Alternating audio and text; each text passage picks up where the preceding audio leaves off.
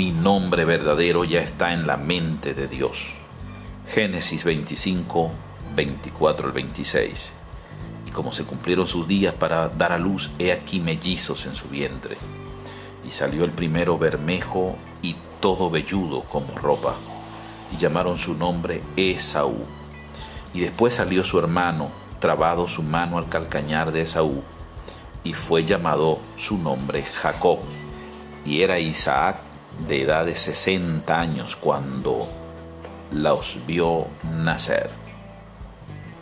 Cuando Dios te llama, uno de los trabajos perversos y más sutiles del enemigo sobre ti es hacer que pierdas la identidad de tu llamado, tratando siempre de imponerte un nombre absolutamente incorrecto.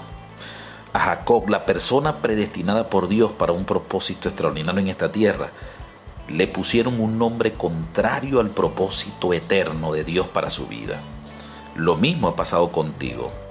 Tú no eres excepción.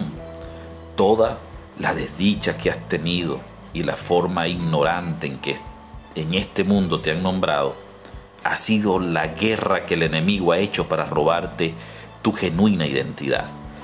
Pero quiero decirte que existe una verdad profética sobre tu vida es necesario que te enfrentes y rechaces toda palabra negativa y diabólica que diga lo contrario a lo que Dios dice de ti.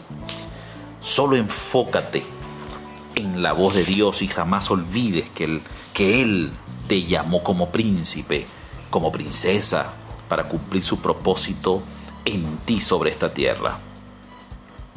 Cuando dicen lo contrario de ti, Tú tienes que estar listo para decir que no a lo negativo que digan de ti.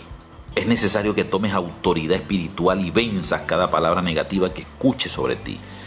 Fue muy difícil para Jacob escuchar un nombre contrario, engañador. Por donde quiera que iba, le escuchaba que le decían engañador, usurpador, a lo que él ya sabía que estaba en la mente de Dios. Cada vez que alguien te llame perdedor, limitado, sin futuro, no lo lograrás. Es necesario que te levantes en autoridad y digas, no lo recibo ni acepto eso que están diciendo de mí. No es lo que el Eterno me ha revelado. No soy perdedor, no soy miserable. Renuncio a toda palabra que diga lo contrario a lo que Dios ha dicho de mí. Mi vida está escrita por la mano de Dios enfrentando el desprecio. Y crecieron los niños y Esaú, y fue diestro en la casa, hombres del campo, pero Jacob era varón quieto que habitaba en tiendas, y amó Isaac a Esaú porque comía de su casa, mas Rebeca amaba a Jacob. Génesis 25, 27 al 28. Quiero decirte que una de las guerras que tienes que enfrentar por causa de tu llamado es la maldición del rechazo. El rechazo es un ataque que pretende robar tu verdadera identidad que Dios te dio desde antes de la fundación del mundo. En el caso de Esaú, Isaac, su padre, su padre amaba más a Esaú, que era el primogénito. Los sentidos de su padre estaban siendo movidos por la, por la tradición y la lógica pero en el corazón de Rebeca estaba la voz de Dios. Toda persona que ha sido escogida por Dios se enfrentan de alguna manera la maldición del rechazo. Pero usted en el nombre de Jesús se levanta en fe por la palabra, consciente de que nació para triunfar y que tu vida está escrita por la mano de Dios. De aquí en adelante tienes que dominar la presión externa el ambiente de presión en el hogar de Jacob generaba una gran presión en su vida. Pero hay algo extraordinario que Jacob hizo. Determinó esperar pacientemente su momento para recibir su bendición y su primogenitura. Pero Jacob era varón quieto que habitaba en tiendas. Salomón dijo, todo tiene su tiempo.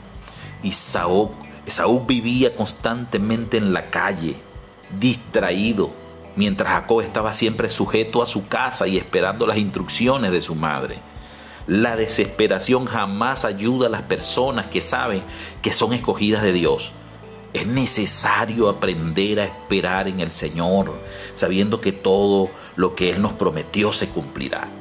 Porque antes, este es el único camino para derrotar las presiones externas que quieren robarte la paz espiritual. Jacob habitaba en tiendas, es decir, él esperaba en casa su momento. Toda persona escogida por Dios debe aprender a esperar en Dios estando convencido de que lo que Dios dijo se cumplirá fielmente. Por eso es necesario que te cura de paciencia, porque lo que Dios ha dicho sobre ti, espéralo, sin duda vendrá sobre ti y no tardarás. Te invito a que hoy te levantes y hagas una declaración profética y repita esta oración que va a romper y va a destrabar el mundo profético en tu vida. Dios Todopoderoso, sé que tú me has llamado con un extraordinario ministerio sobre esta tierra. Sé que es una misión que debo de cumplir. Dios, te pido la fuerza, la seguridad y la fe para resistir la maldición del rechazo. Toda forma negativa como me han estado llamando, hoy me levanto en fe y en tu palabra. Tengo la templanza suficiente para vencer y esperar, sabiendo que tu bendición está conmigo. Cada palabra que me has dado y me has revelado se cumplirá en el nombre de Jesucristo. Amén.